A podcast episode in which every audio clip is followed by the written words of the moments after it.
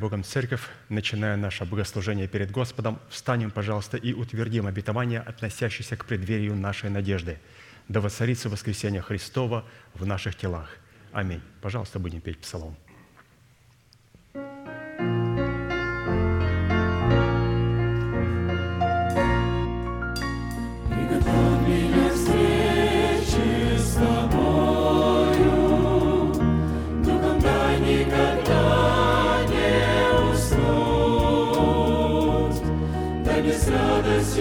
Чистой святою, Тебе сердцем тревожным прильнуть.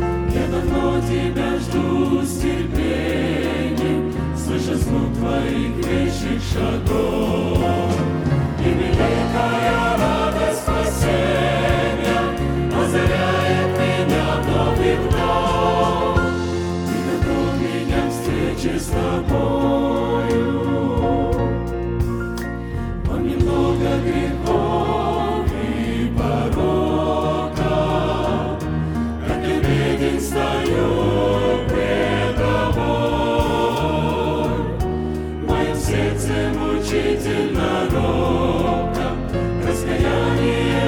Бьется волной. Я давно тебя жду с терпением, слыша звук твоих вещих шагов.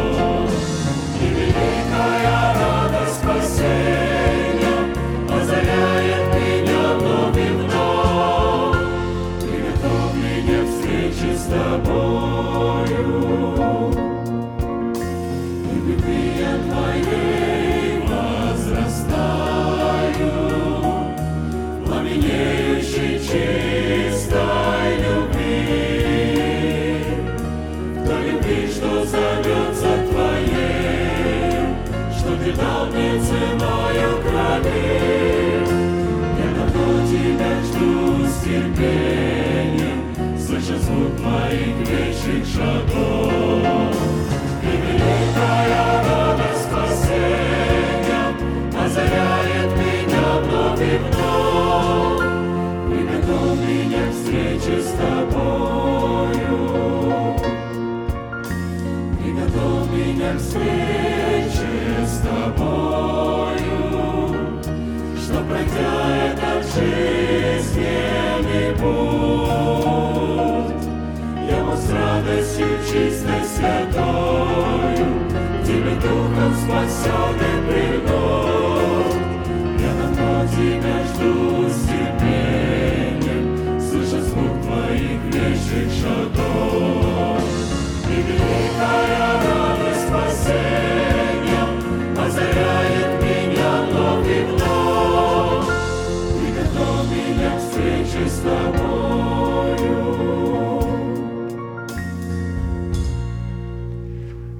наши головы в молитве. Дорогой Небесный Отец, во имя Иисуса Христа, мы благодарны имени Твоему Святому за вновь представленную привилегию быть на месте, которое очертила десница Твоя для поклонения Твоему святому имени. И ныне позволь наследию Твоему во имя крови завета подняться на вершины для нас недосягаемые и сокрушить всякое бремя и запинающий нас грех. Во имя Иисуса Христа да будут прокляты на этом месте, как и прежде, все дела дьявола, болезни, нищета, преждевременная смерть, демоническая зависимость, всевозможные страхи, депрессии, разрушения, косность, невежество – все это да отступит от шатров святого народа Твоего. И ныне встань, Господи, на место покоя Твоего Ты и ковчег могущества Твоего, и да облекутся святые Твои спасением Твоим, и да возрадуются пред лицом Твоим. Дай нам больше от Духа Твоего, пропитай нас Духом Твоим святым. Позволь нам найти светлое лицо Твое. Мы благодарим Тебя, что это служение представлено апостолом Аркадием в Твои божественные руки, и мы молим Тебя, продолжай вести его все той же рукой сильную и превознесенную. Великий Бог, Отец, Сын, Дух Святой. Аминь. Будьте благословенны. Садитесь, пожалуйста.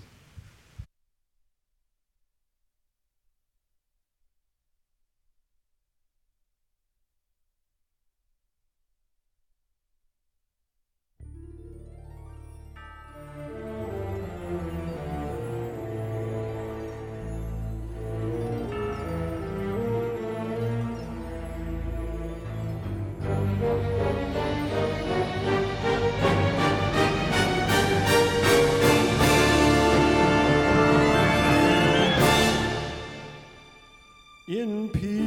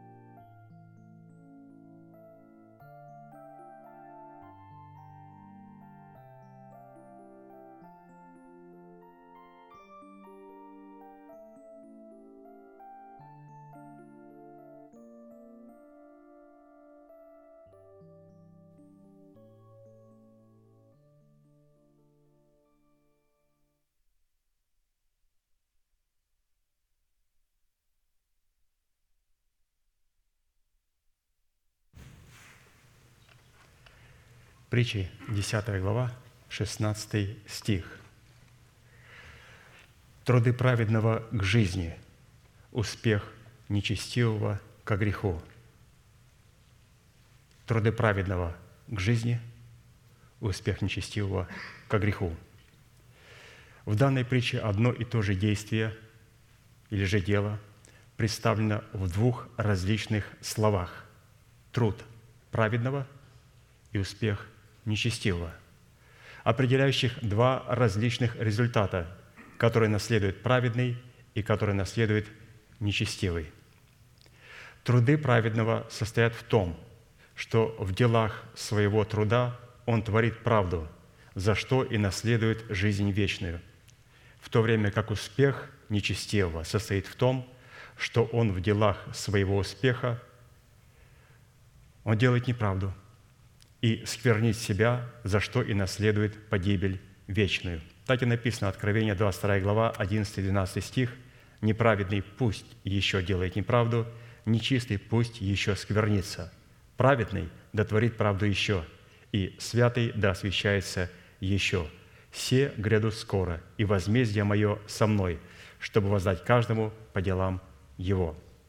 Учитывая тот фактор, что десятины приношения – которыми мы призваны чтить Бога, это результат нашего труда, на который были затрачены наше время и наша энергия, следует, что когда праведный чтит Бога десятинными приношениями, принося их в дом хранилища, в распоряжение человека, представляющего отцовство Бога, он творит правду, в которой преследует познание о Боге в поиске лица Божьего, в то время как нечестивый, принося в дом хранилища десятины приношения – ищет либо оправдание своих грехов, либо просто материального успеха. И таким путем нечестивый берет на себя роль Бога, в которой он обязался нести ответственность за наше материальное обеспечение, при условии, если мы будем работать своими руками и совершать ее как для Господа. И отказываться нечестивой от своей роли искать Царство Божие в правде Его – Матфея 6, 31, 33. «Итак, не заботьтесь и не говорите, что нам есть, или что петь, или во что одеться, потому что всего этого ищут язычники, и потому что Отец ваш Небесный знает, что вы имеете нужду во всем этом. Ищите же прежде Царство Божье и правды Его, и это все приложится вам». То есть, исходя из всего этого, то, что мы прочитали, святые, что я для себя мог подчеркнуть, что для нас представлено совершенно два разных мировоззрения – человека праведного и человека нечестивого. Оба делают дело. Когда делает дело праведный, это называется трудом, или же он творит правду, или же точнее, он выполняет свою роль, которая заключается в том, чтобы чтить Бога и в этом почитании Бога он ищет Бога и Его лица.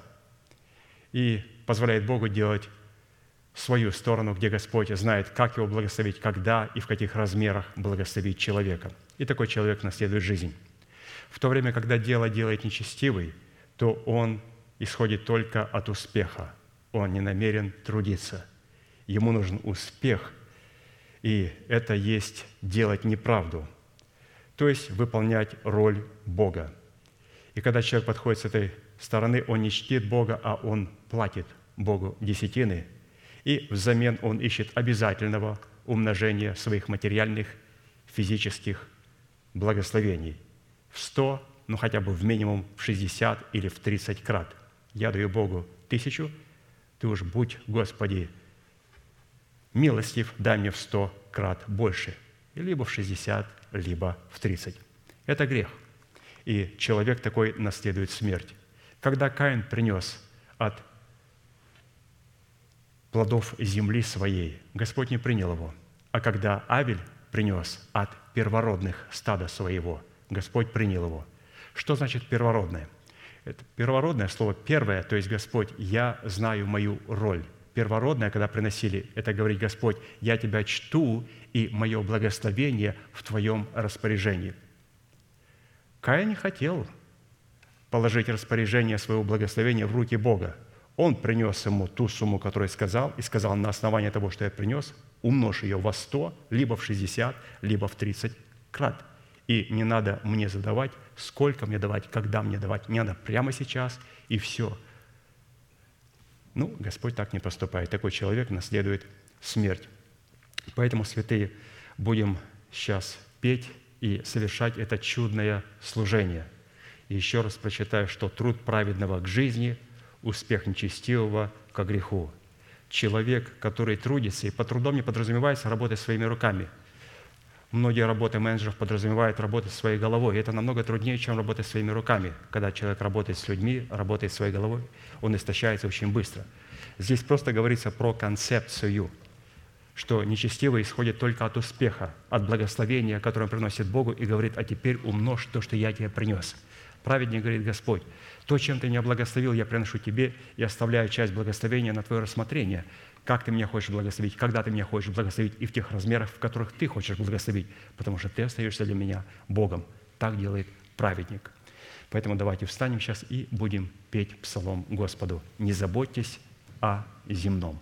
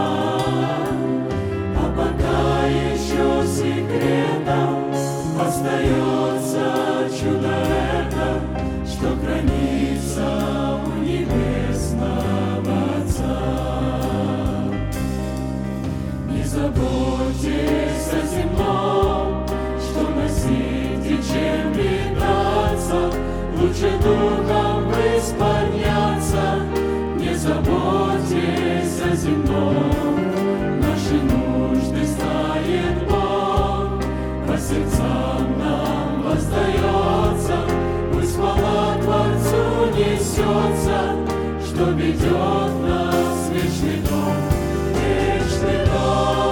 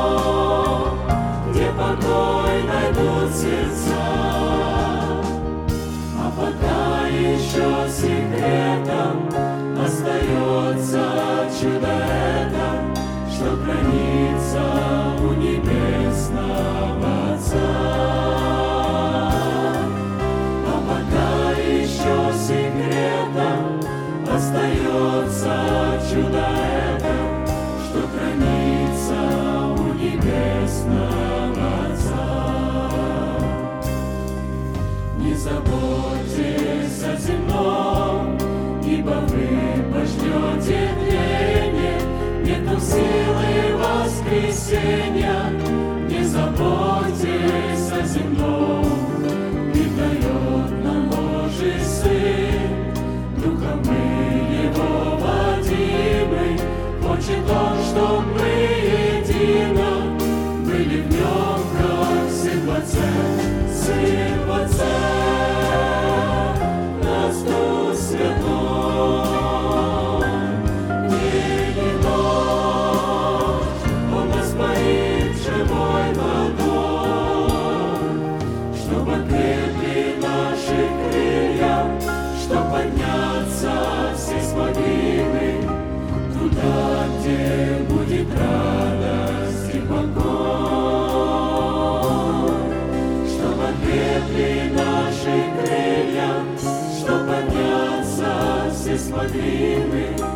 туда тебе будет радость и покой. Сыпаться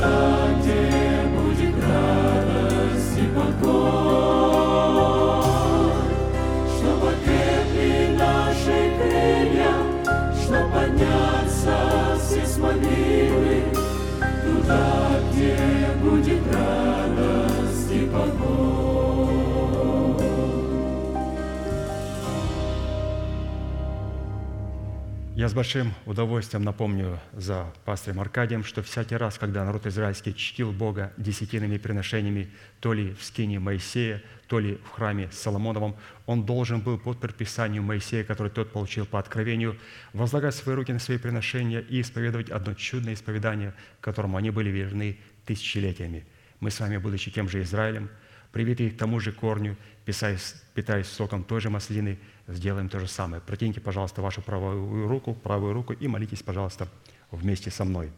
Дорогой Небесный Отец, во имя Иисуса Христа, я отделил десятины от дома своего и принес Твой дом, чтобы в доме Твоем была пища.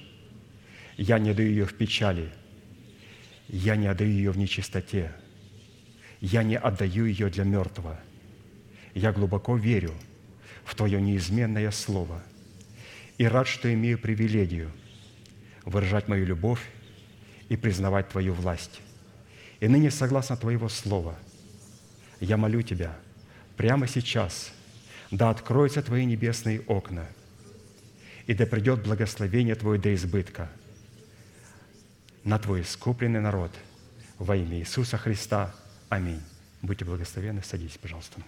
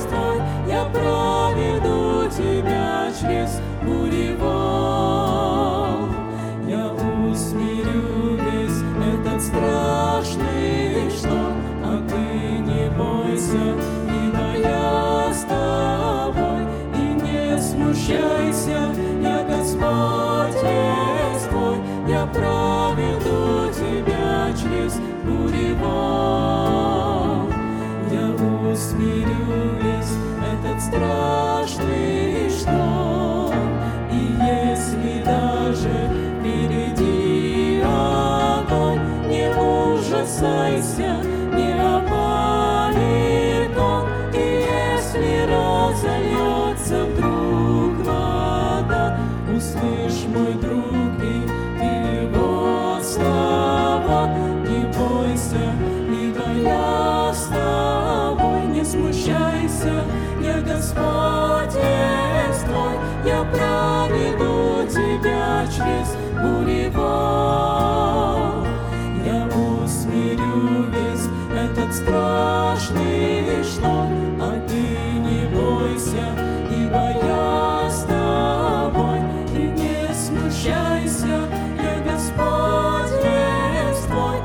prova.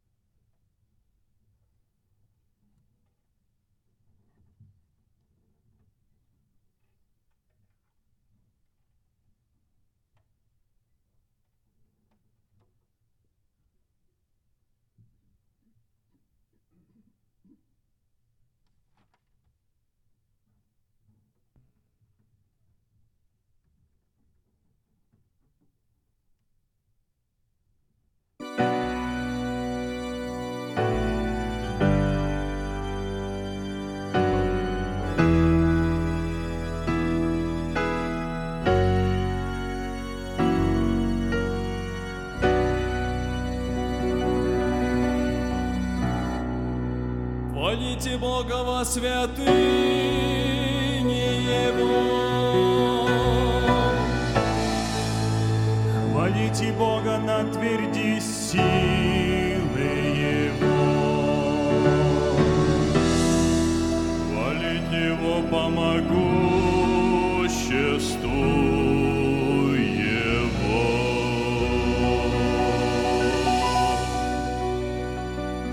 славить Его по множеству величия Его. Хвалить Его со звуком трубны.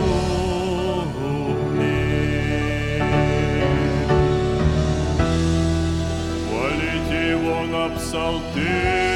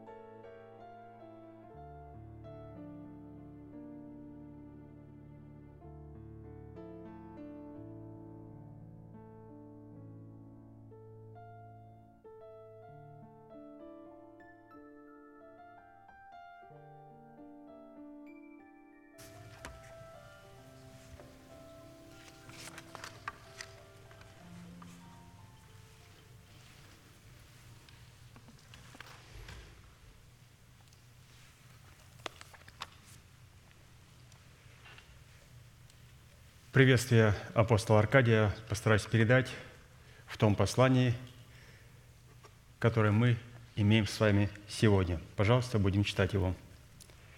Евангелие Матфея, 5 глава, 45-48 стихи. «Да будете сынами Отца вашего Небесного, ибо Он повелевает солнцу своему восходить на злыми и добрыми, и посылает дождь на праведных и неправедных. Итак, будьте совершенны, как совершен Отец ваш Небесный». Название этим словам было даны «призванные к совершенству», и это является обетованной заповедью – то есть заповедь, где Господь призывает нас быть совершенными, как совершен Отец наш Небесный.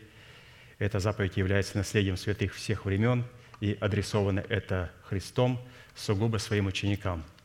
А поэтому люди, признающие над собой власти человека, посланного Богом, к наследию этой заповеди никакого отношения еще никогда не имели и навряд ли уже когда-нибудь смогут иметь.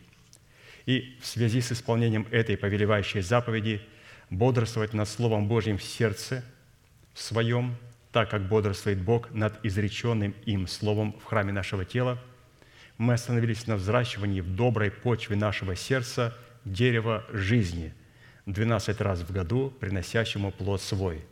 Мы отметили три важных составляющие, что, во-первых, дерево жизни, взращенное нами в едеме нашего сердца, это образ плода нашего духа, который выражает себя в наших кротких устах, обузданной истиной – сокрытые в нашем сердце, способных проявлять любовь к Богу путем исполнения заповедей Господних.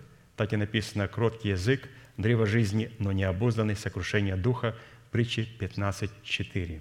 И во-вторых, дерево жизни, взращенное нами в едеме нашего сердца, это образ плода нашего духа, который выражает себя способности проявлять любовь к Богу путем исполнения заповедей Господних.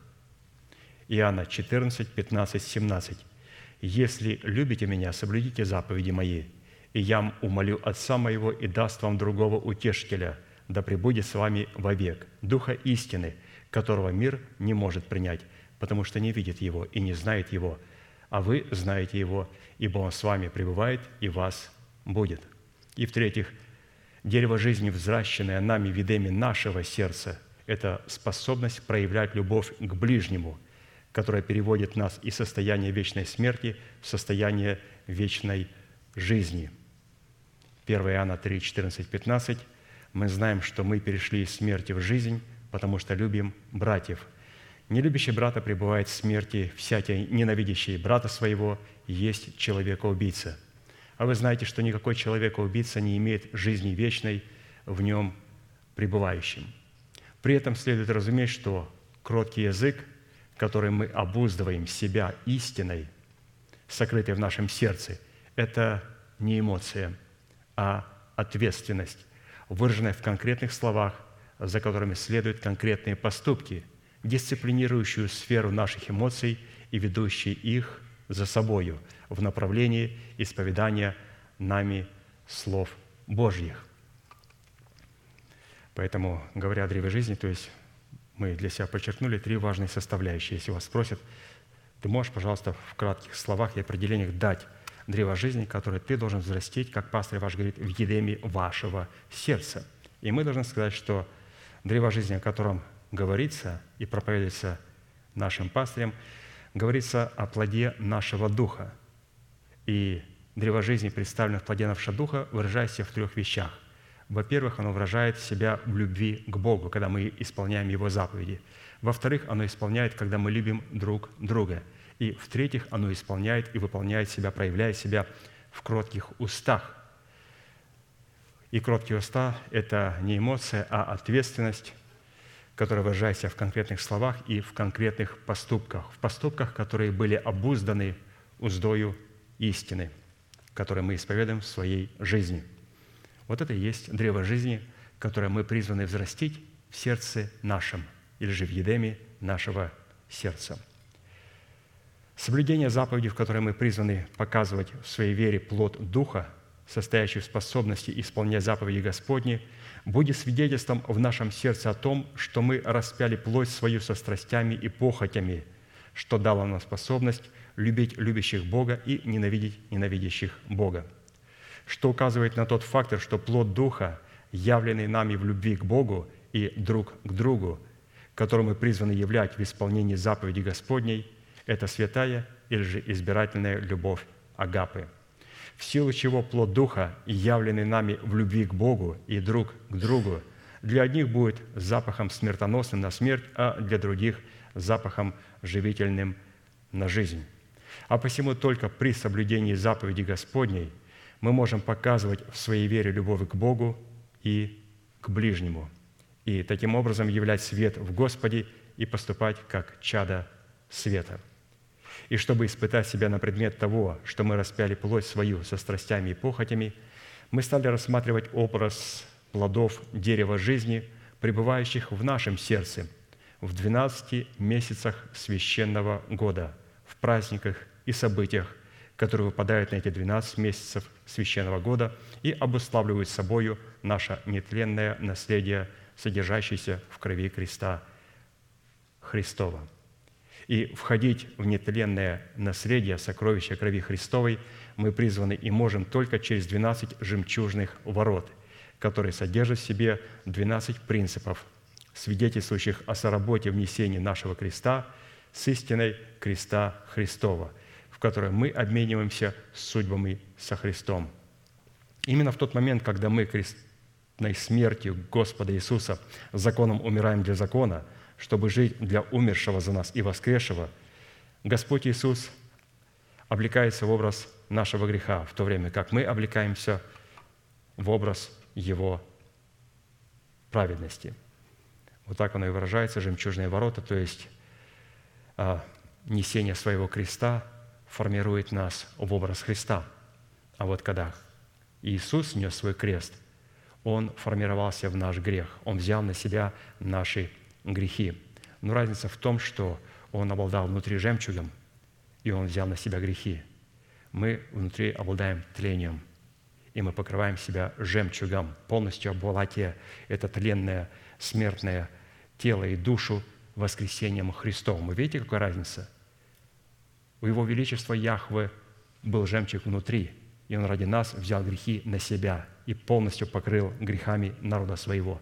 Мы внутри имеем смертную душу и тленное тело, но мы через исповедание обволакиваем себя перламутром воскресения Христова – Рассматривая праздники и события, содержащиеся в каждом новом месяце года, мы сделали ударение на том, пишет апостол Аркадий, в Старом Завете определение слова «новый» являлось указанием на образ будущего, которое должно было открыться в Новом Завете, заключенным с новым человеком, который призван был получить оправдание Божие по дару благодати Божьей, независимо от закона Моисеева, производящего гнев. А с другой стороны, определение слова «новый» – указывала на воскресение жизни в нашем теле, в плодах дерева жизни, взращенного новым человеком в доброй почве нашего сердца. Итак, что мы здесь должны были подчеркнуть? Слово «новый» включает в себя два слова – «рожденный» и «воскресший».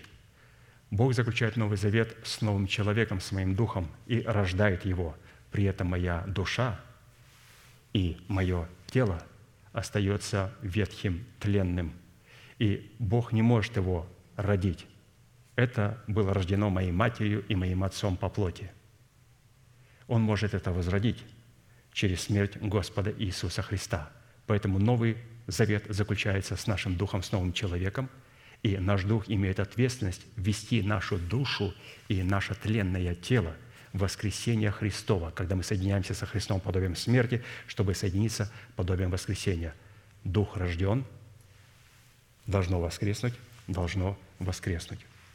Мы имеем Слово Божие, хорошая иллюстрация. Вот Новый Завет, вот Старый Завет. Новый Завет заключается с новым человеком. Ветхий Завет говорит о наличии ветхого человека в нашем естестве. Новый Завет, он призван, чтобы народить наш дух. Ветхий Завет – он призван для того, чтобы осудить ветхого человека и воскресить нашу душу и наше тело. И когда рожденный от Бога сможет при соработе с душой воскресить наше тело и нашу душу, то это станет не Ветхим Заветом и Новым Заветом, а это станет книгой жизни.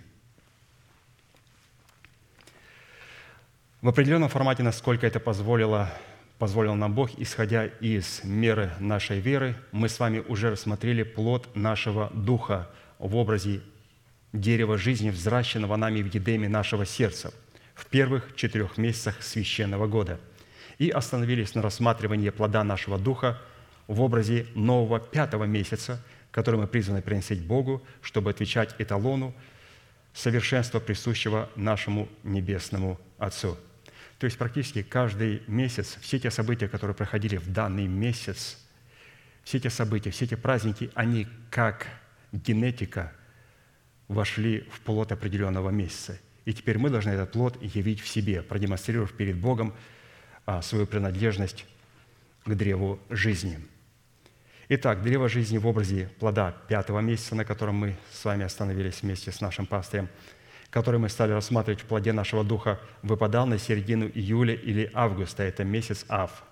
В Израиле в девятый месяц, месяца Ав соблюдался пост о памяти о разрушении храма Соломонова Навузарданом, начальником телохранителей царя Вавилонского Навуходоносора. По проведению Бога только после разрушения храма Соломонова избранная Богом земля – обетованная Аврааму, Исааку и Иакову и их потомкам по вере, получила возможность праздновать свои субботы. Имя Навузардан означает «небо дает потомков». Взяв Иерусалим штурмом, Навузардан по повелению вавилонского царя Навуходоносора немедленно позаботился об освобождении пророка Иеремии из-под стражи иудейского царя Иакима, за то, что Иеремия изрек пророчество, которое не понравилось израильскому царю Иакиму – 2 Паралипоменон 36, 21, что до воцарения царя Персидского, доколе во исполнении слова Господня, сказанного устами пророка Иеремии, земля не отпраздновала суббот своих. Во все дни запустения она субботствовала до исполнения 70 лет. Во-первых, пророку Иеремии по повелению царя Навуходоносора, данного им его телохранителю Навзардану, была предложена защита от иудейского царя и от его князей, которые хотели убить его за пророчество, изреченное им о том, что Бог отдает все царство земли во власть Вавилонского царя Навуходоносора. И, во-вторых, пророку Иеремии дано было царское пропитание и полная свобода оставаться в Иерусалиме или же последовать за пленными израильтянами Вавилон в достоинстве привилегированного гражданина Вавилонской империи. Имя Вавилонского царя Навуходоносор означает «Нева, сохрани права наследия». Нева – это вавилонский бог, которого вавилоняне почитали покровителем науки, искусства и письма. Имя этого божества обязано горе Нева, с вершины которой Бог показал Аврааму великолепную панораму на Палестину. И с этой же горы Господь показал Моисею всю землю обетованную, с вершины горы Нево. Под именем вавилонского божества Нево явно просматривается образ поклонения собственным разумным возможностям, что можно видеть из свидетельства самого царя Навуходоносора, который, хотя и признавал над собой власть Бога Израилева в лице его пророков, одновременно продолжал упиваться возможностями своего собственного ума и интеллекта. Даниила 4, 26, 27, расхаживая по царским чертогам Вавилонии, царь сказал, «Это ли не величественный Вавилон, который построил я в дом царства силой моего могущества и во славу моего величия». Разрушение храма Соломонова Навузарданом, начальником телохранителей царя Вавилонского Навуходоносора, которого Бог называет своим рабом, носило уникальный характер, который выражался в том, что разрушение храма являлось для вавилонского царя Навуходоносора волей и повелением Всевышнего Бога Израилева. Иеремия 25, 8, 9.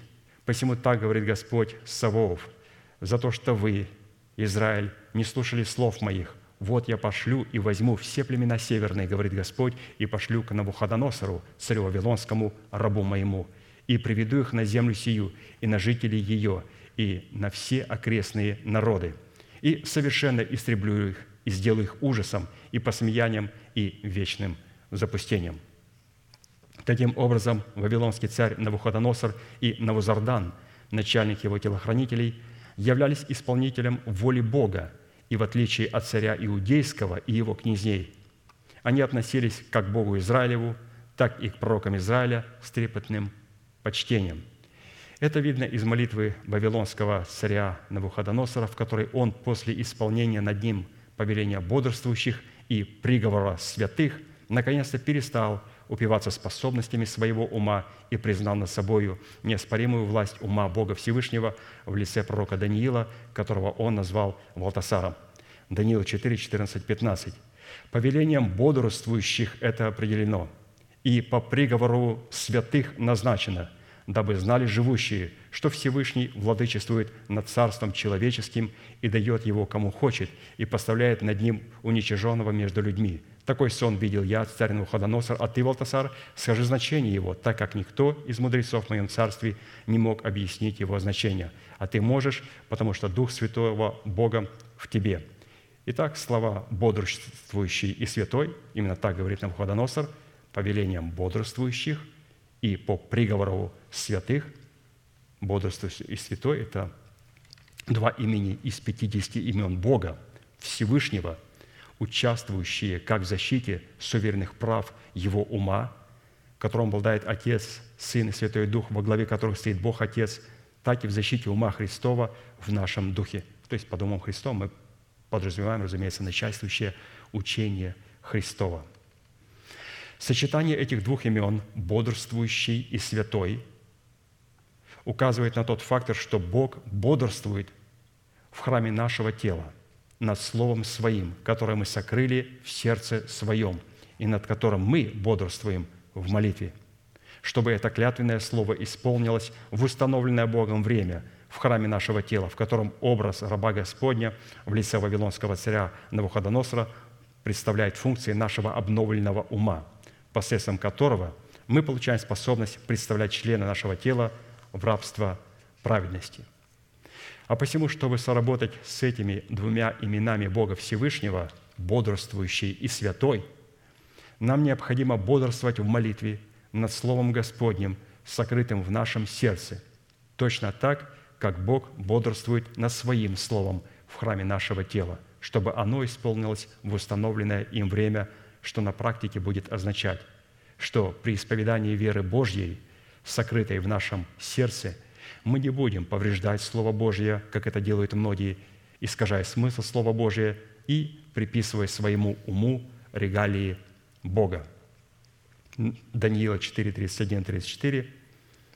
«По окончанию же дней тех я, Навуходоносор, возвел глаза мои к небу, и разум мой возвратился ко мне, и благословил я Всевышнего, восхвалил и прославил Пресносущного, которого владычество – владычество вечное, и которого царство в роды и роды.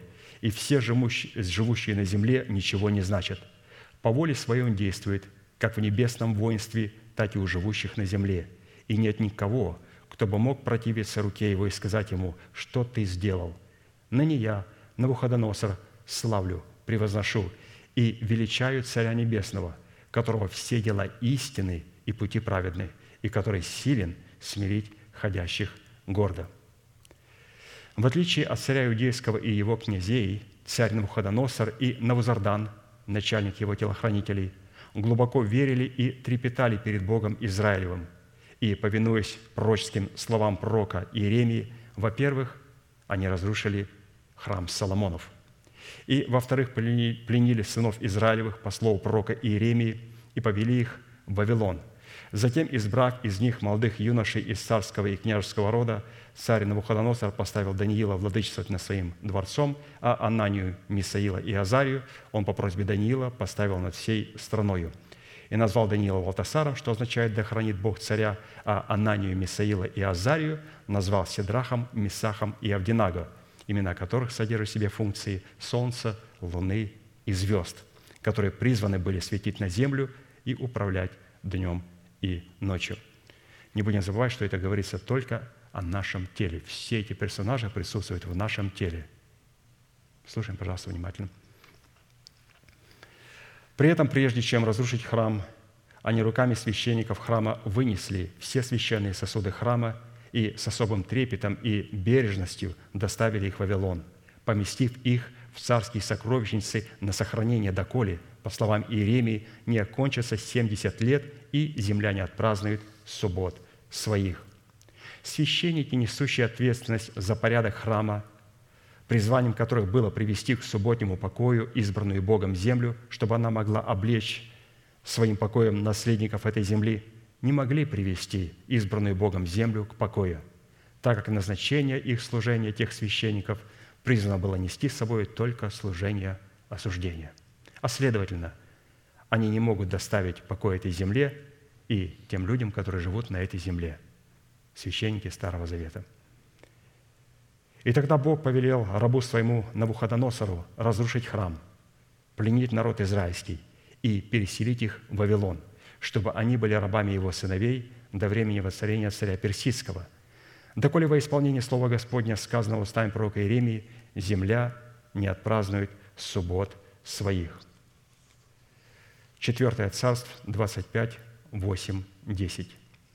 В пятый месяц, в седьмой день месяца, то есть в 12 год Навуходоносоря царя Вавилонского, пришел Навузардан, начальник телохранителей, слуга царя Вавилонского, в Иерусалим и сжег дом Господень и дом царя, и все домы в Иерусалиме, и все домы большие сжег огнем.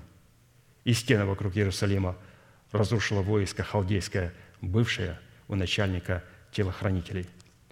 Учитывая, что закон Моисея в храмовом служении во всех своих жертвоприношениях представлял образы будущего и тень будущих благ, а не образ самых вещей, пастор решил рассмотреть такие вопросы. Первое. Что следует разуметь в нашем теле под образом разрушенного храма Соломонова, из-за устройства которого избранная Богом земля, обуславливающая наше тело, не имела юридического основания праздновать свои субботы – Второе, что следует разуметь под образом дерева жизни составляющей плод пятого месяца, в плоде нашего духа, дающего возможность избранной Богом земле, обетованной избранному Богом народу, праздновать свои субботы. Третье. Кого в своем теле следует разуметь под образом Навуходоносора и Навузардана, которые явились исполнителями воли Бога Израилева и трепетали перед Ним и перед Его святыми пророками. И четвертое – что следует разуметь под отрезком 70 лет, необходимых для празднования суббот, обетованной Богом земли Аврааму, Исааку и Иакову и их потомкам по вере. Итак, отвечая на первый вопрос, что следует разуметь в нашем теле под образом разрушенного храма Соломонова, из-за устройства которого избранная Богом земля в предмете почвы нашего сердца и нашего тела не имела юридического основания праздновать свои субботы – Потому что под образом храма Соломонова, несущего собою образ служения осуждения, которое обнаруживало грех в нашем теле и давало силу греху в лице нашего ветхого человека, следует разуметь состояние нашего младенческого, младенчества или душевности, которое ставит нас в зависимость от закона греха и смерти.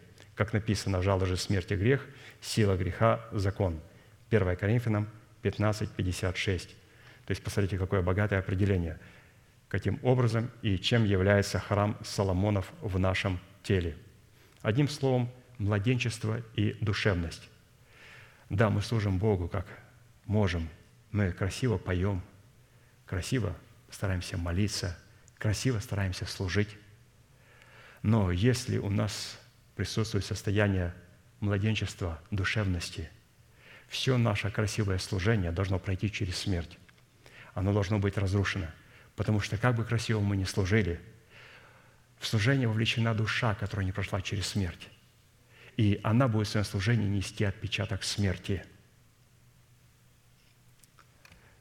Отпечаток смерти, как бы красиво ни выглядел. Храм Соломонов – это был шедевр, но он нес в себе служение осуждения. И Господь говорит, весь этот шедевр и все это служение должно быть полностью разрушено до основания. А посему до тех пор, пока в нашем теле не будет упразднено служение осуждения путем разрушения храма Соломонова, представляющего в нашем теле образ державы смерти в достоинстве законодательства Моисея, то как почва нашего сердца, так и наше тело не сможет праздновать свои субботы, представленные в клятвенных обетованиях Бога для нашего тела, которые состоят в воздвижении в нашем теле державы нетления. До тех пор, пока это служение – предмете храма Соломонова не будет разрушено у нас, то мы не сможем облечь наши тела в державу нетления. Посмотрите, святые, что надо пережить каждому святому, который взял это обетование. Все то, что мы служили Богу в душевности, все до основания должно быть уничтожено и сожжено Навуходоносором и Навузарданом. Исходя из такой предпосылки, под образом храма Соломонова мы стали рассматривать в своем теле состояние нашей душевности, находящейся под стражей закона Моисеева. В то время как под разрушением храма Соломонова мы стали рассматривать упразднение нашей душевности, истреблением учения Христова, бывшего о нас рукописания, которое было против нас, и которое Он взял от нашей среды и пригвоздил ко кресту. То есть как это происходит разрушение через упразднение душевности, истреблением рукописания, которое было против нас, через учение Иисуса Христа, пришедшего во плоти. То есть это учение должно быть записано в сердце, которое сотворяет пророка Иеремия Даниила в нашем обновленном мышлении, на Навуходоносор. И, разумеется, на Навузардан – это воля, которую должны привести. Это в исполнение в нашем естестве – при исследовании вопроса второго, что следует разуметь под деревом жизни, приносящим плод пятого месяца в плоде нашего духа, благодаря которому избранная Богом земля в достоинстве нашего тела могла праздновать в 70 годах свои субботы, пастырь отметил, что образом дерева жизни является взращенный нами плод Духа из принятого нам семени Слова о Царствии Небесном – Рассматривая вопрос третий, кого следует разуметь под образом Навуходоносора и Навузардана, под образом иудейского царя Акима и его князей, и под образом пророка Иеремии в своем теле, пастор уже отметил, что под образом царя Навуходоносора следует рассматривать наш ум или разумную сферу нашей души – под образом Навузардана, начальника телохранителей царя Навуходоносора, следует рассматривать нашу волю, поставленную в зависимость от разумных возможностей нашей обновленной души, то есть Навуходоносора. А вот под образом иудейского царя Акима и его князей, противящихся Богу в лице пророка Иеремии и желающих убить его, следует рассматривать в нашем теле образ ветхого человека – получающего свою силу от закона Моисеева, который являлся его оружием, на которое он надеялся, удерживая в своей власти пророка Иеремию. Посмотрите, куда спрятался ветхий человек. В ризы царя иудейского Иакима. Он готов с нами служить Богу и делать. Но как только он узнает, что вы сказали, что ваш Иеремия в духе получил откровение, что храм будет разрушен – и что мы находимся в служении осуждения до тех пор, пока мы находимся в душевности, он понимает, что это ему крах и это его смерть. И он что сделает? Сразу заточит пророка Иеремию в тюрьму. В то время как под образом пророка Иеремии и Даниила следует рассматривать ум Христов, обладателем которого является наш новый или же сокровенный человек, рожденный от семени слова истины и затем возросший в меру полного возраста Христова. В связи с этим пастор нам напоминает, что творить в своем теле справедливый суд Бога в разрушении храма Соломонова, в котором происходит отмена служения осуждения, необходимо иметь на скрижалях своего сердца истину, запечатленную в достоинстве начальствующего учения Христова, в которой Бог оживил нас вместе со Христом в новых скрижалях завета – простив нам все грехи, истребив учением бывшее о нас рукописание, которое было против нас. Определение истины начальствующего учения Христова в нашем сердце мы стали рассматривать в достоинстве судного наперстника, первосвященника, представляющего постоянную память перед Богом, с которой мы призваны соработать своей памятью в формате нашего постоянного бодрствования в молитве – над истиной Слова, сокрытой в нашем добром сердце, которое отвечает требованиям совершенной воли нашего Небесного Отца. Это весьма важная дисциплина, которые мы, подобно Давиду, призваны приводить Богу в своей постоянной молитве как аргумент, дающий Богу основание услышать нас и встать на нашу сторону в молитвенной борьбе с собственной плотью. Учитывая, что наша память определяется, определяет способности и возможности истины, сокрытой в сердце, сработающей с нашим обновленным умом и нашим кротким языком, нам необходимо вспомнить. Первое.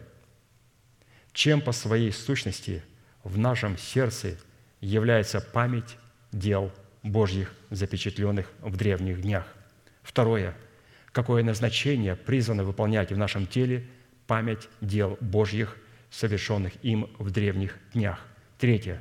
Какую цену необходимо заплатить, чтобы обладать в своем сердце памятью дел Божьих, запечатленных в древних днях. И четвертое. Какие результаты преследует от наличия в самом себе памяти дел Божьих, запечатленных в древних днях. То есть мы будем теперь, святые, говорить о памяти. То есть у кого может быть память? Вот эта постоянная память перед Господом. Только у человека, у которого есть пророк Иеремия в сердце. И этого недостаточно. Пророк Иеремия должен трансформироваться в пророка Даниила. И когда это происходит, тогда у нас появляется Навуходоносор, наше обновленное мышление, у которого в подчинении появляется Навузардан, наша воля. И когда вот эти все персонажи в естестве нашего тела, каждый становится на свое место, Господь позволяет нам иметь доступ к памяти, к Его Слову, к Его откровениям. И теперь мы можем творить постоянную молитву. Почему? Потому что постоянная молитва может твориться только при наличии постоянной памяти перед Богом. А постоянная память перед Богом возможна только тогда, когда у нас присутствуют все персонажи на своих местах. Иеремия, Даниил, Навуходоносор, Навазардан. То есть это те персонажи, которые будут присутствовать. И, разумеется, царь Иаким, то есть ветхий человек, который скрыл себя в религиозных виде – но святые это до поры до времени. Как только он почует немножечко, что вы хотите оставить душевность, и что кто-то вам сказал, что это ненормально находиться в состоянии душевности и младенчества, он первое, что сделает, сразу посадит в тюрьму нового человека, потому что он знает, что новый человек призван посадить его в тюрьму. А новый человек изрек пророчество и просто ожидает, когда Господь исполнит свое слово – и приходит Иеремия, освобождают, а этого царя, который представляет для нас ветхого человека, в тюрьму на его место. И потом над ним, разумеется, произвели приговор смертельный. То есть посмотрите, как красиво и как необычно пастор вот все это представил. Очень красиво пастор представляет все эти персонажи э, в естестве нашем. Не просто э, показать их на церкви, а вот именно в нас увидеть это все.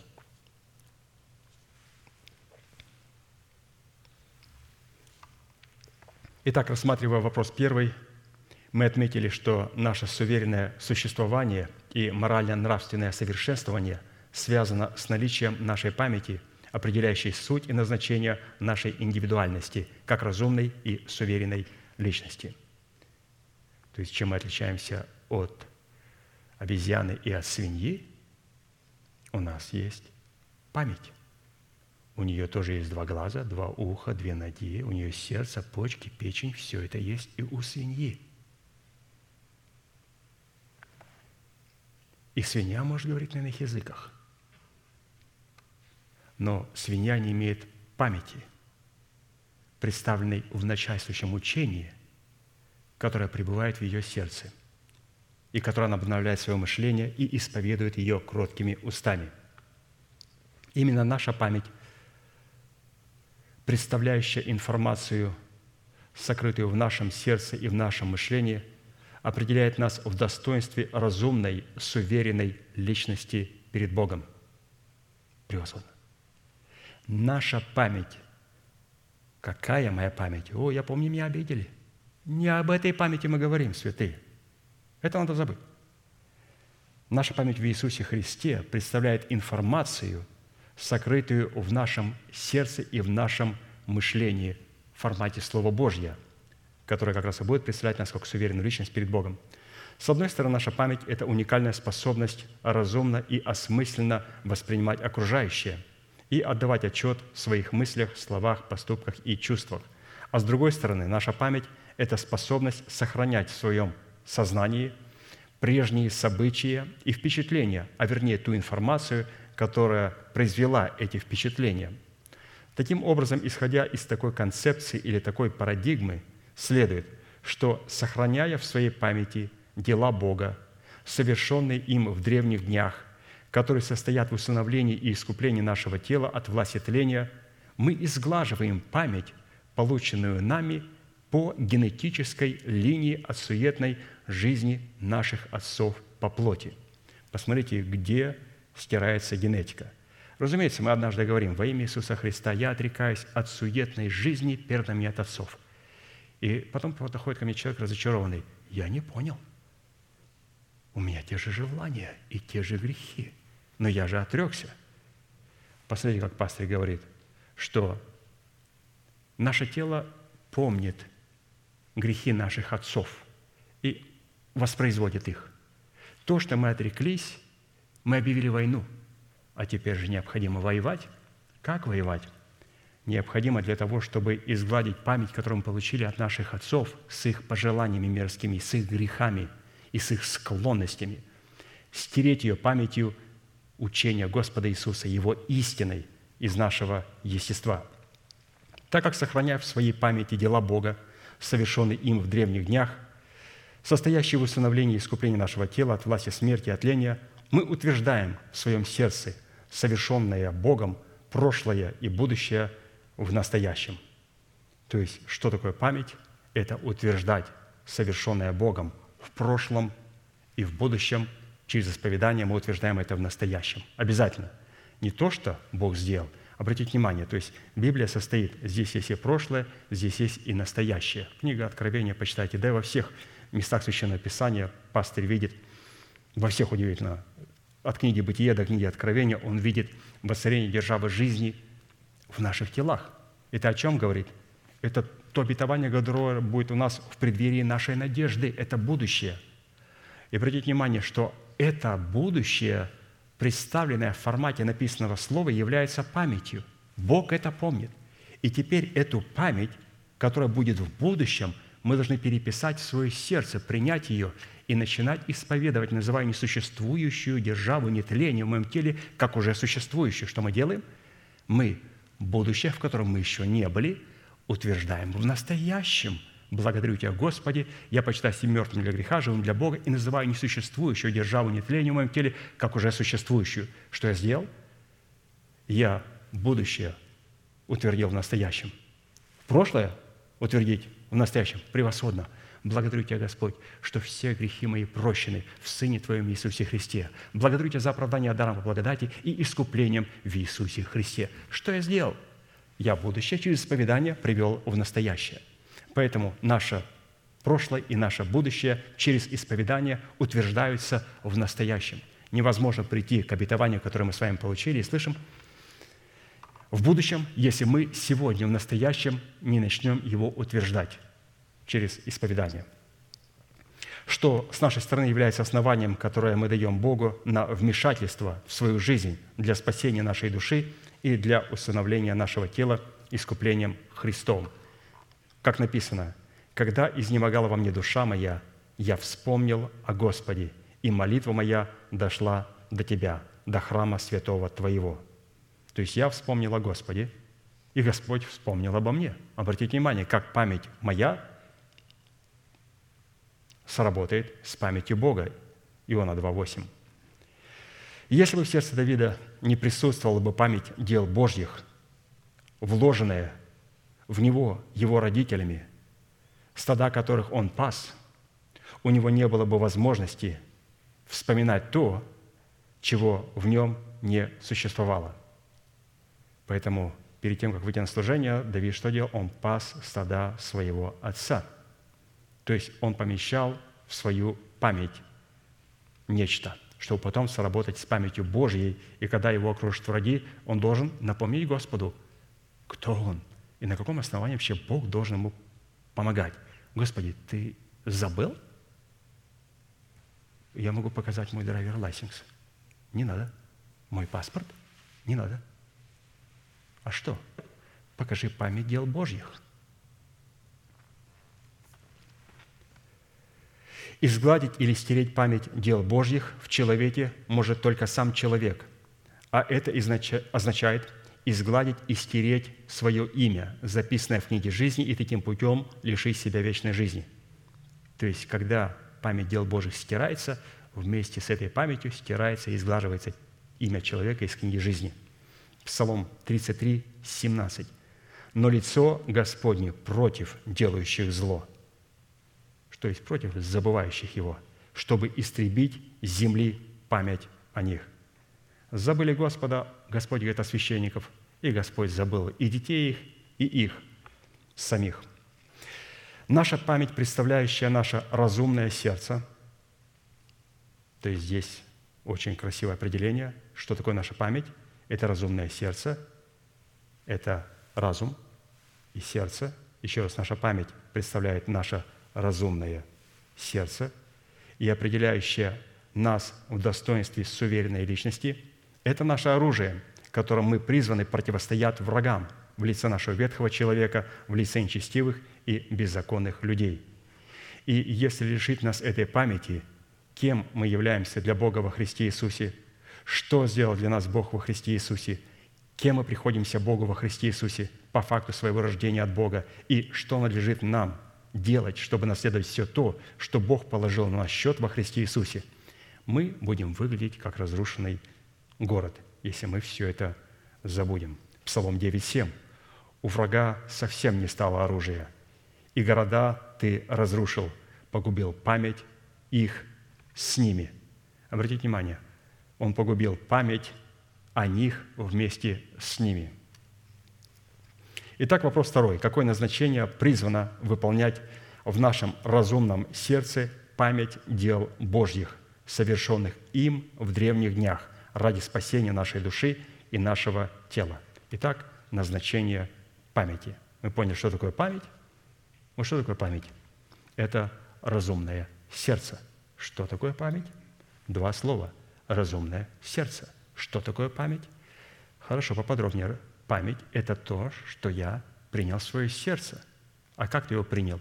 Прежде мне помазанник Божий показал, как очистить свое сердце от порочных и мертвых дел, от душевности. Потом я принял туда Слово Божие, и потом этим Словом я обновил свое мышление. Память – это разумное сердце. Это сочетание праведного сердца с обновленным мышлением – это является памятью. Мне это очень понравилось, когда мы читали в пятницу конспекты пастыря.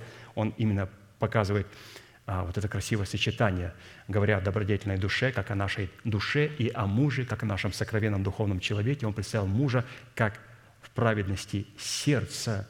И вот добродетельная жена – это как раз обновленное мышление, то есть сочетание нашего обновленного мышления вместе с праведным сердцем, муж и жена, что производит – плод Духа. Наш Дух не может принести свой плод.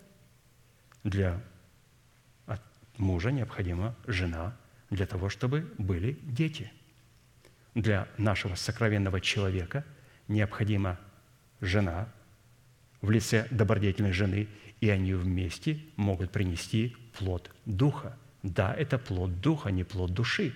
Но и Сара родила сына, хотя Писание говорит, и родил Авраам сына – Наш дух рождает, но без участия души наш дух не может принести ни одного плода, потому что невозможно погрузиться в смерть только душе или только духу. Они оба погружаются в смерть Господа Иисуса Христа, где новый человек, наш сокровенный дух, облекается в сокрушенный образ, полный, зависимый только от Бога, не уповает больше на себя, а душа тоже умирает в смерти Господа Иисуса Христа и приобретает статус добродетельной жены.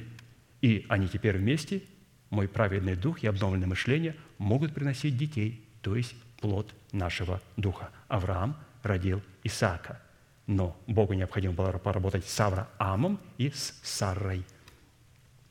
Итак, назначение, какое назначение призвано выполнять в нашем сердце память дел Божьих, совершенных им в древних днях ради спасения нашей души и нашего тела. Первая составляющая в назначении памяти дел Божьих в нашем сердце является завет Бога с Авраамом, Исааком и Израилем и их потомками, которыми мы являемся через Христа Иисуса. То есть мы говорим о памяти, где встречается вот это слово «память», «память», «память». И обратите внимание, пастор сразу нам показывает на завет с Авраамом, Исааком и Иаковом. Там, в завете, пребывает память. Вот откуда начинается память. И которая стирает нашу память. О, меня так обидели, обо мне так сказали. Вспомнили те грехи, которые были брошены в забвение. Надо нам стирать святые грехи. Грехи, которые святые исповедали, которые мы исповедовали. И сохрани нас, Господь, напоминать их. Потому что всякий раз, когда мы напоминаем грехи тех святых, которые были прощены, исповеданы, мы стираем свое имя из книги жизни.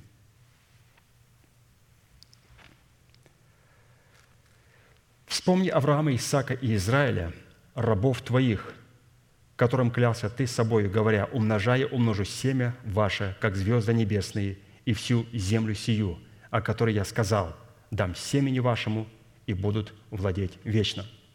Владеть обетованной Богом землей означает владеть своим телом.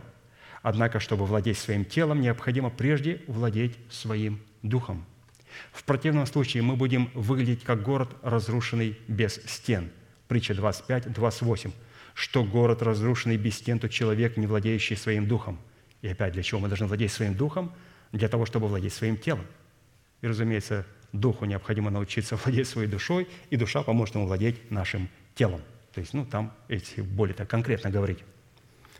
Образ города, разрушенного без стен, это образ человека, не имеющего в своем духе мудрости, содержащейся в истине Тумима и в мудрости Урима, в лице Святого Духа, открывающего тайну, содержащуюся в истине Тумима – а посему для владения обетованной Богом землей в предмете нашего тела, согласно имеющемуся завету между нами и Богом, нам необходимо соработать с истиной благовествуемого нам Слова и со Святым Духом, чтобы искоренить и изгнать языческие народы, живущие в нашем теле, в лице наших расливающих желаний, за которыми стоят ветхий человек, представитель падшего Херувима.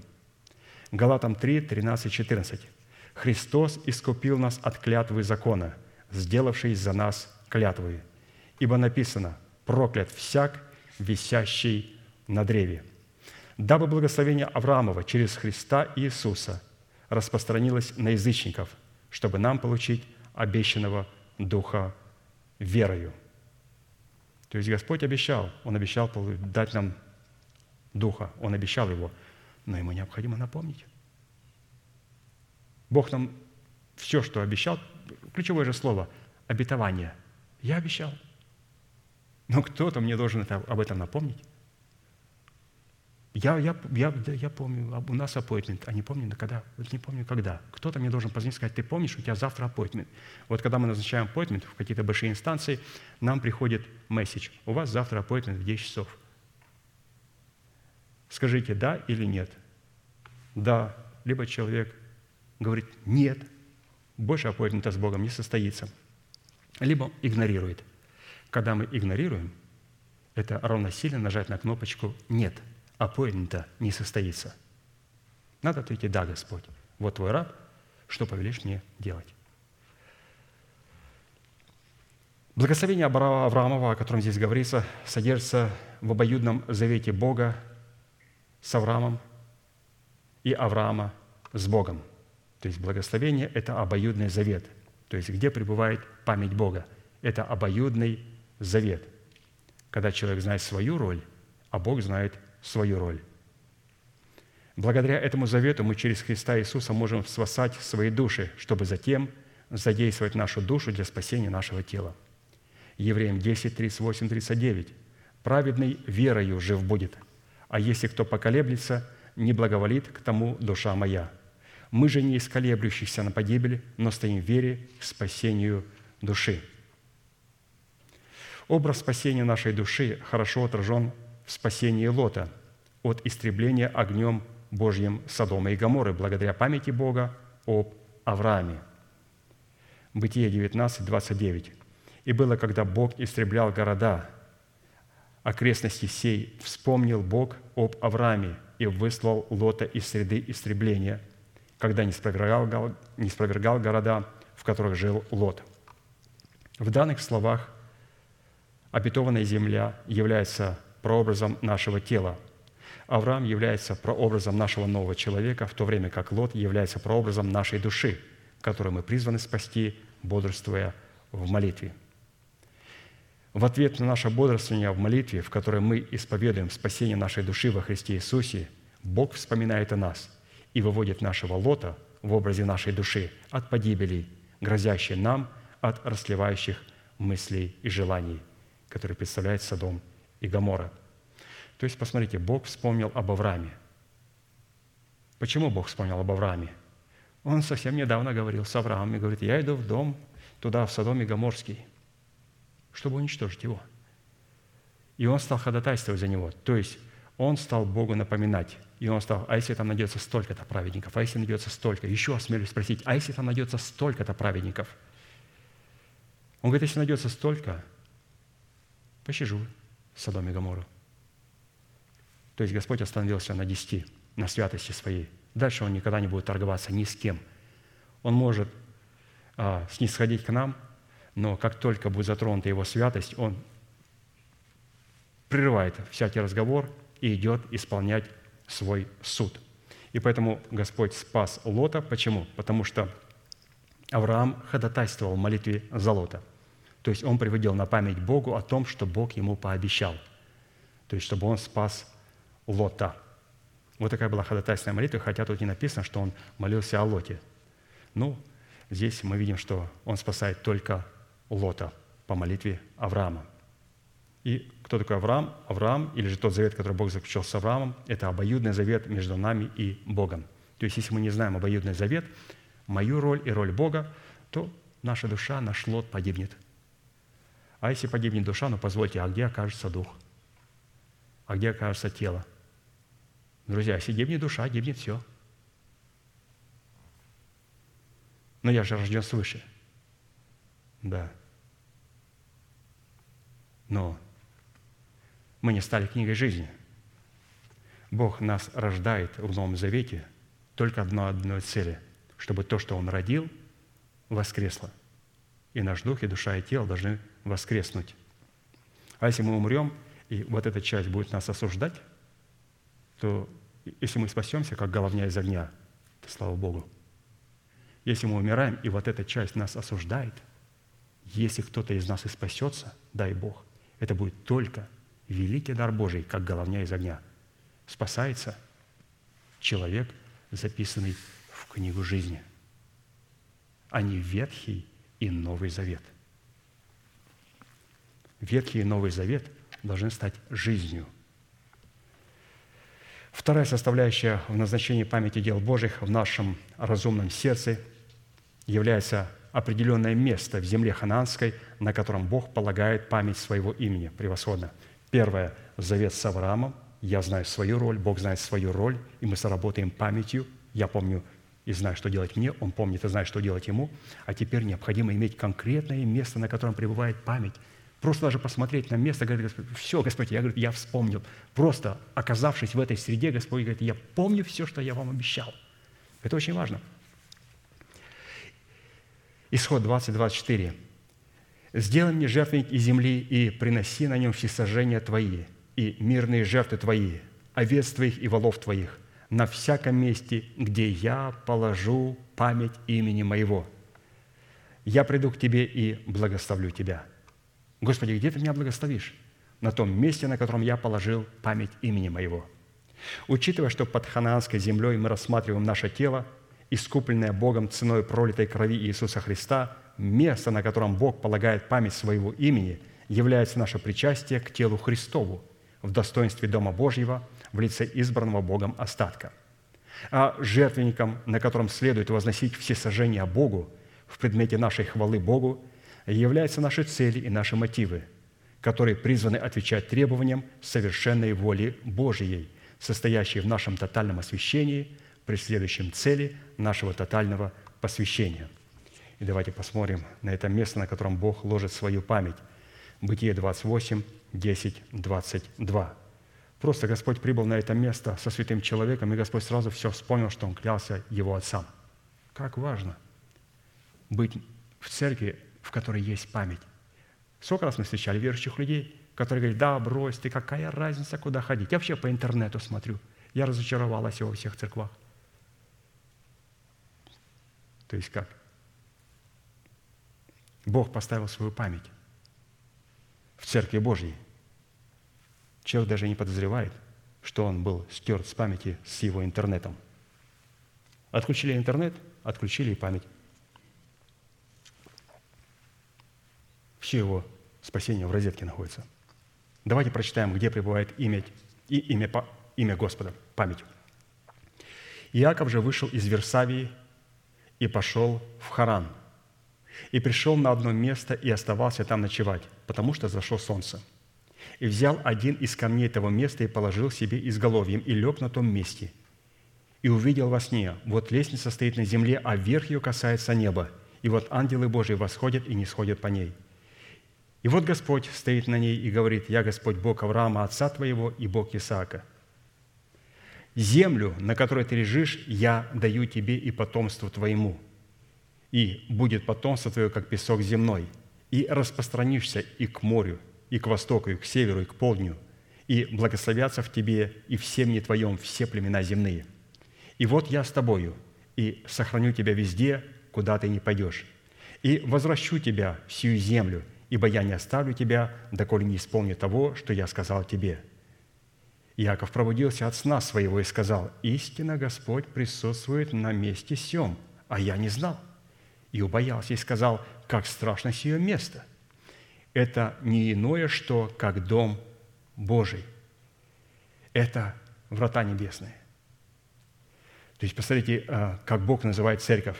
Это не просто дом Божий, куда иду. В дом Божий, куда я иду. Ну, в дом Божий, в церковь. А вот если вы так скажете, я иду туда, где присутствуют врата небесные. Что у меня же дрожит все. Куда ты идешь? Я иду на то место, где присутствуют врата небесные.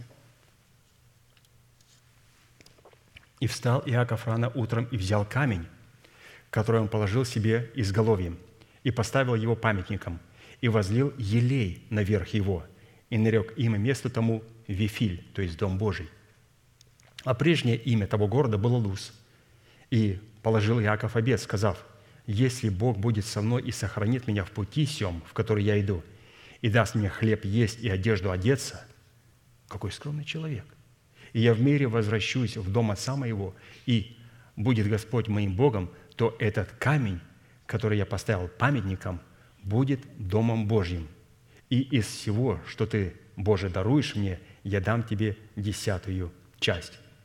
То есть каждый из нас должен положить этот камень Писание говорит, что сделаю тебя столпом в храме Бога моего и напишу на тебе свои имена и имя града Иерусалима, и ты уже никогда не выйдешь вон из этого храма. Почему? Потому что Бог положил память имени Его. То есть каждый из нас должен стать вот этим камнем, этим столпом в Церкви Божьей. И если у нас написаны имена Божии, то мы никогда не потянем церковь. Никогда. Третьей составляющей в назначении памяти дел Божьих в нашем разумном сердце являются два камня оникса на нарамниках Ефода нашего первосвященника, представляющего собою нашего нового или же сокровенного человека, сокрытого во Христе Иисусе. Вот еще где присутствует память. Первая память, она присутствует завет между человеком и Богом. Авраам и Бог, Бог и Авраам. Второе мы изучили. Где память Бога? Место, конкретное место – Теперь, находясь на конкретном месте, третья составляющая, нам необходимо иметь два камня на наших наравниках. То есть вот на этом месте, и на этом месте были два драгоценных камня, и по шесть имен на каждом камне. Исход 28, 9, 12. «И возьми два камня оникса, и вырежь на них имена сынов Израилевых. Шесть имен их на одном камне, и шесть имен остальных на другом камне, по порядку рождения их, через резчика на камне, который вырезывает печати, Вырежь на двух камнях имена сынов Израилевых и ставь их в золотые гнезда, и положи два камня сии на нарамнике Ефода. Это камни на память. Для чего? На память сынам Израилевым. И будет Аарон носить имена их перед Господом на обоих раменах своих. Для чего? Для памяти. Вот, пожалуйста, третья память. Завет, место и два драгоценных камня с именами снов Израилевых. Память дел Божьих, содержащихся в двух камнях из оникса, с вырезанными на них именами сынов Израилевых, по шести на каждом, и вставленных в два золотых гнезда на нарамниках нашего первосвященника, это образ ратифицированного в нашем сердце завета с Богом на горах Гевал и Горизим, состоящего в благословениях и в проклятиях, посредством которых мы призваны овладеть властью над нашим телом. Второзаконие 11, 29, 32. «Когда ведет тебя Господь Бог твой в ту землю, в которую ты идешь, чтобы овладеть ею, то произнеси благословение на горе Горизим, а проклятие на горе Девал. Вот они за Иорданом, по дороге к захождению солнца, в земле хананеев, живущих на равнине, против Галгала, близ Дубравы, море. Ибо вы переходите Иордан, чтобы пойти овладеть землею, которую Господь Бог ваш дает вам, и овладеете ею, и будете жить в ней. Итак, старайтесь соблюдать все постановления и законы Его, которые преподаю вам сегодня». Вот, пожалуйста, необходимо, обладая завет с Богом, как это делал Авраам в первой составляющей, быть на месте, на котором Бог положил отметину памяти. Теперь необходимо ратифицировать благословение и проклятие в своей жизни, то есть продемонстрировать избирательную любовь Божию агапы к сосудам милосердия и к сосудам гнева – это очень важно, это тоже является памятью. То есть наличие любви агапы, святой избирательной любви, это есть наличие вот этих двух гор. Гора Гевал и Горизим, которые нам позволяют, или же первосвященнику позволяли приходить пред его лицо. Если нет этих двух камней, и мы не представляем эту истину в ее полном объеме в библейском, то мы не имеем права входить в его присутствие, мы просто будем убиты. И это являлось памятью.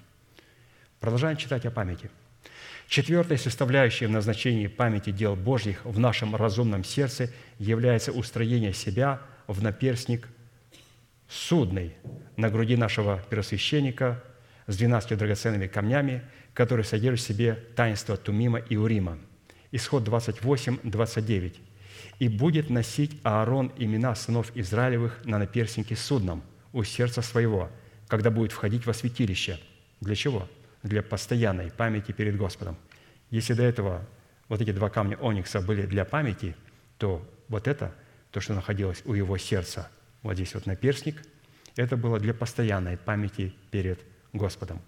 Уникальность судного наперстника как предмета постоянной памяти перед Богом состоит в том, что он кардинально отличается от всех имеющихся форматов памяти перед Богом.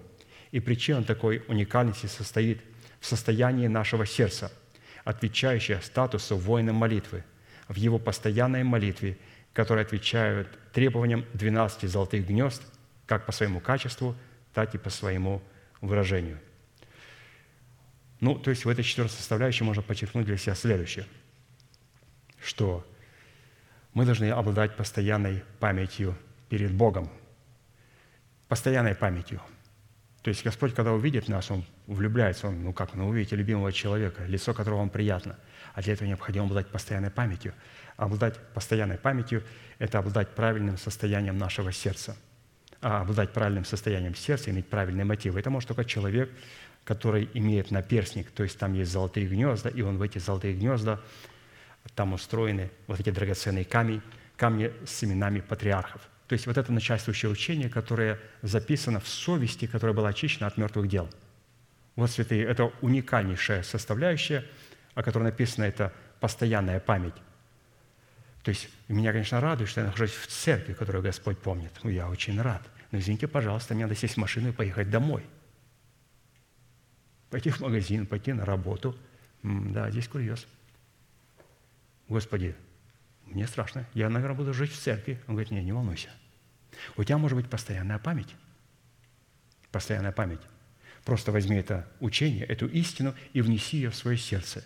И тебе не надо будет волноваться, когда ты выходишь за дверь этого служения, что ты снова станешь сатаной. Не надо за это переживать. Мы будем продолжать быть детьми Божьими. Пятая составляющая назначения памяти дел Божьих в нашем разумном сердце является наше исчисление в статусе воинов молитвы, который представляет собой образ искупления нашей души. То есть исчисление, когда в Израиле было исчисление, когда их брали в армию, то они должны были приносить перед Господом кое-какую память в полсикля серебра. И мы должны приносить ее тоже перед Богом. Исход 30, 12, 16. Когда будешь делать исчисление сынов Израилевых, то есть призывать в армию, при пересмотре их, то пусть каждый даст выкуп за душу свою Господу при исчислении их, и не будет между вами язвы губительной при исчислении их всякий, поступающий в исчисление, то есть в армию, от 12 лет и выше, должен давать приношение Господу, богатый не больше и бедный не меньше. Пол сикля. Пол сикля говорит о том, что я соработаю с Богом, есть роль моя, есть роль Бога. Пол сикля должны давать в приношение Господу для выкупа душ ваших.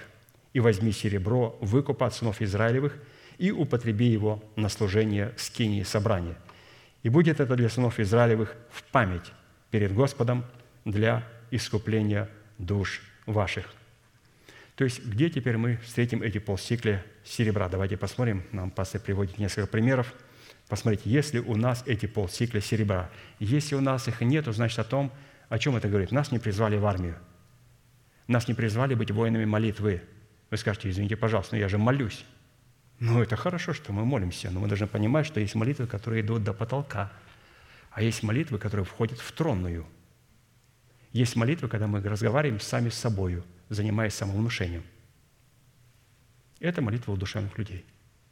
Они говорят с Богом, практически они говорят сами с собой и утешают себя Словом Божьим, и говорят сами с собой, но это слово не входит в тронную.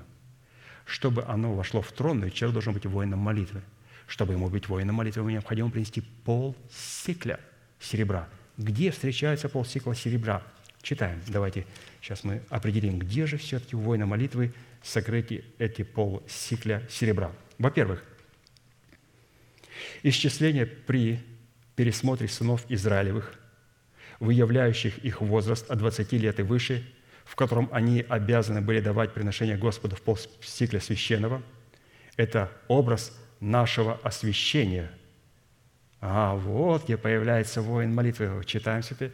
Это образ, вот они полсикля, это образ нашего освящения, в котором мы оставляли свою душевность в состоянии нашего младенчества и выходили, и входили в состояние Духа, которое отделяет с собой нас от нашего народа, от дома нашего Отца и от расливающих вожделений нашей души для посвящения Богу, что делает нас способными водиться Святым Духом. Вот где определяется полсикля серебра. Это выйти из душевности, когда мы умираем для нашего дома, для дома своего отца и своих желаний. Именно золотая серьга в образе Ревети весом в полсикля священного, данной Ревети домоправителем дома Авраамова, позволила ей осветиться путем оставления своего народа и дома своего отца. Вот посмотрите, как он призывает воин, воина молитвы в еврейскую армию, девушку – у них девушки служат в еврейской армии. Ой. Ну, там такие девушки, посмотришь, плохо становится. С автоматами, с боевыми патронами стоит 18-летняя девушка. И арабы слушаются. Встал, сел, направо-налево, шага марш, и идут. Вот перед нами Ревека. Когда верблюды перестали пить, Тогда человек тот взял золотую серьгу весом полсикля и два запястья на руки ей, весом в десять сиклей золота, и сказал, «Чья ты дочь? Скажи мне, есть ли в доме отца твоего место на нам ночевать?» Хотя он не намерился ночевать. Смотрите, какой он, он как только узнал, что это она, он сразу сказал, говорит, нам надо идти. Но здесь он хочет удостовериться, он начинает с ней диалог. Он говорит, нам придется, наверное, ночевать, нам необходимо будет продлить время ночи, надо будет ночевать. И как только он узнал, что это она, удостоверился полностью, что она готова идти, и они говорят, удерживай, пожалуйста, не, не уходи сейчас. Рано утречком, пожалуйста, не уходите. Мы же погибнем без тебя, без нее. Он говорит, хорошо. Рано утром мы отправимся. Она сказала ему, я дочь Вафуила, сына Милки, которого она родила на хору. И еще сказала ему, у нас много соломы и корму, и есть место для ночлега. То есть, обратите внимание, что он дал ей? Он дал ей золотую серьгу в полсикля. И как определяется золотая серьга в полсикля? Достаточно тяжелая серьга. Она определяется тогда, когда мы имеем способность слышать Слово Божие и принимать его в свое сердце и не отвергать. Являемся были Ревекой. Скажите, пожалуйста, как вы относитесь к Слову Божьему, которое вы не понимаете? Я подхожу к пастору и говорю, я не понял то, что вы сказали. Поясните, пожалуйста. Да, это не Ревека. Я слагаю в свое сердце, как Мария. Вот это Ревека. Во-вторых, давать приношение Господу в полсикля священного – это утверждать завет, заключенный с Богом посредством исповедания своими устами веры Божьей, пребывающей в нашем сердце. Добрый человек из доброго сокровища выносит доброе, а злой человек из доброго сокровища выносит злое. Говорю уже вам, что за всякое праздное слово, какое скажут люди, дадут они отчет в день суда – ибо от слов своих оправдаешься и от слов своих осудишься. В-третьих, давать приношение Господу в полсикля священного. Мы, идет призыв в армию, святый, идет призыв в армию. Полсикля священного давали воины молитвы, чтобы вступить в израильскую армию, воины молитвы. В-третьих, давать приношение Господу в полсикля священного для воина молитвы – это обретать состояние, в котором мы приходим в меру полного возраста Христова, когда мы сознательно – ставим себя в зависимость от делегированной Богом власти в лице пятигранного служения. Ефесянам 4, 11, 16. «И Он поставил одних апостолами, других пророками, иных евангелистами, иных пастырями, иных учителями на дело служения, для созидания тела Христова, доколе все придем в единство веры и познания Сына Божьего, в мужа совершенного в меру полного возраста Христова, дабы мы не были более младенцами, колеблющимся и увлекающимся всяким ветром учения, по лукавству человеков, по хитрому искусству обольщения. Но истинную любовью все возвращали в того, который есть глава Христос, из которого все тело, составляемое и совокупляемое посредством всяких взаимно скрепляющих связей, при действии в свою меру каждого члена. Что? При действии в свою меру каждого члена. Что это такое? Действует в свою меру, приносить полсикля, знать свою роль – при действии свою меру каждого члена получает превращение для созидания самого себя в любви. В-четвертых, в приношении самих себя Господу в достоинстве полсикля священного для воина молитвы представлен процесс оборота, в котором утверждается ранее полученное нами оправдание в формате залога искупления, которое переходит в нашу собственность, что позволяет нам стать постоянной памятью перед Богом. Ефесянам 1, 13, 14.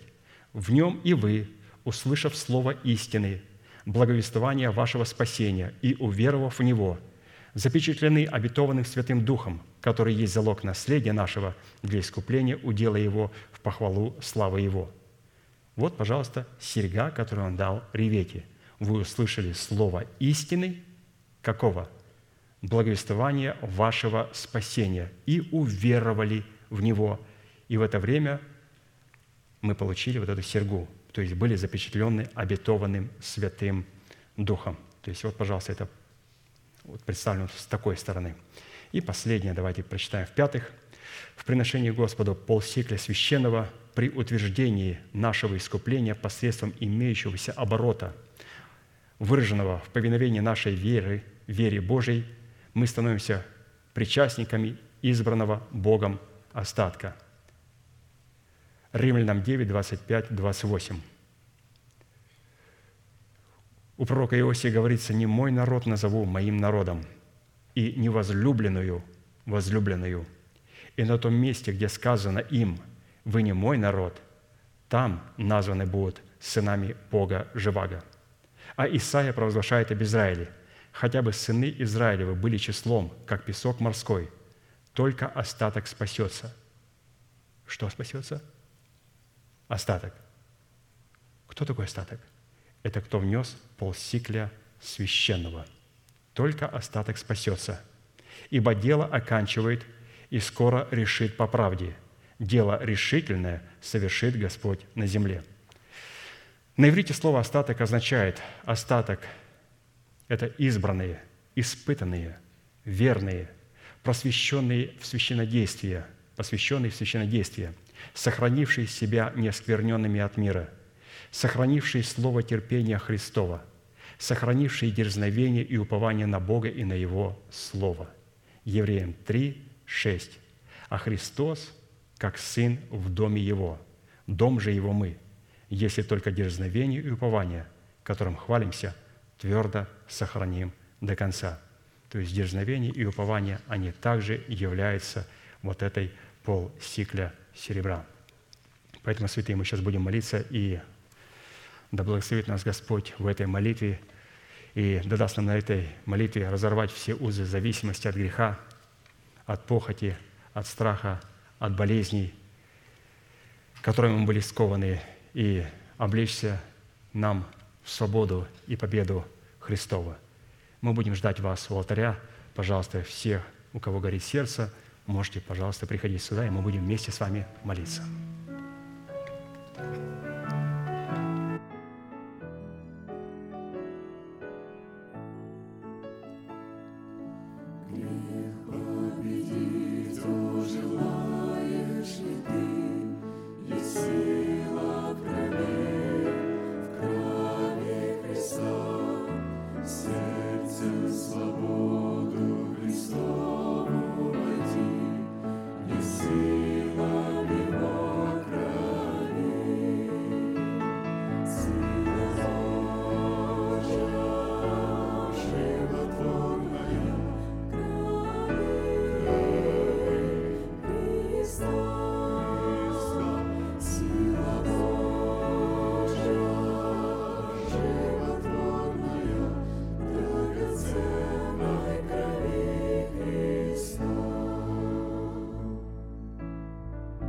Молиться вашей молитвой. И прошу вас глубоко верить, что Бог за вас, Он не против вас. Он возлюбил вас вечной любовью. Он даровал нам дело своего искупления.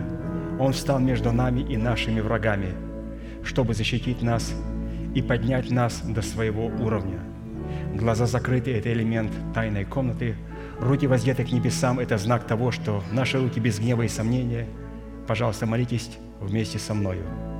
Небесный Отец, во имя Иисуса Христа, я прихожу к Тебе на этом месте, в собрании святого народа Твоего, я раскрываю мое сердце, чтобы Ты мог увидеть мою боль, мое страдание, мою рану, нанесенную грехом и похотью, которые я ненавижу и от которых я отрекаюсь. Я прихожу к Тебе с моей болью, страхами, попранной честью, поруганным достоинством.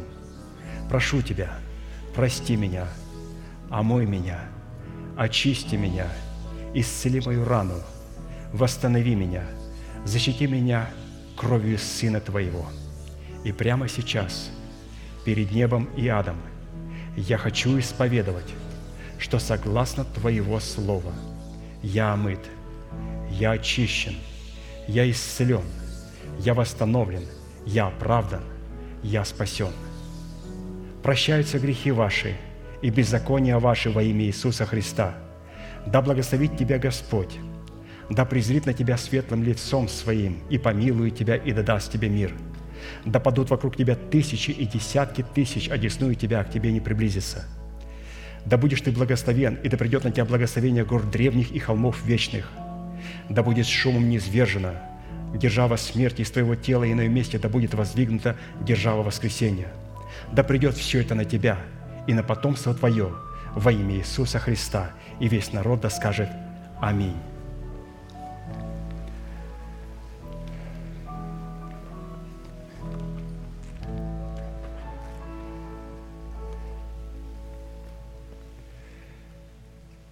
Мы имеем, святые, великую привилегию быть на месте, на котором пребывает память имени Господа.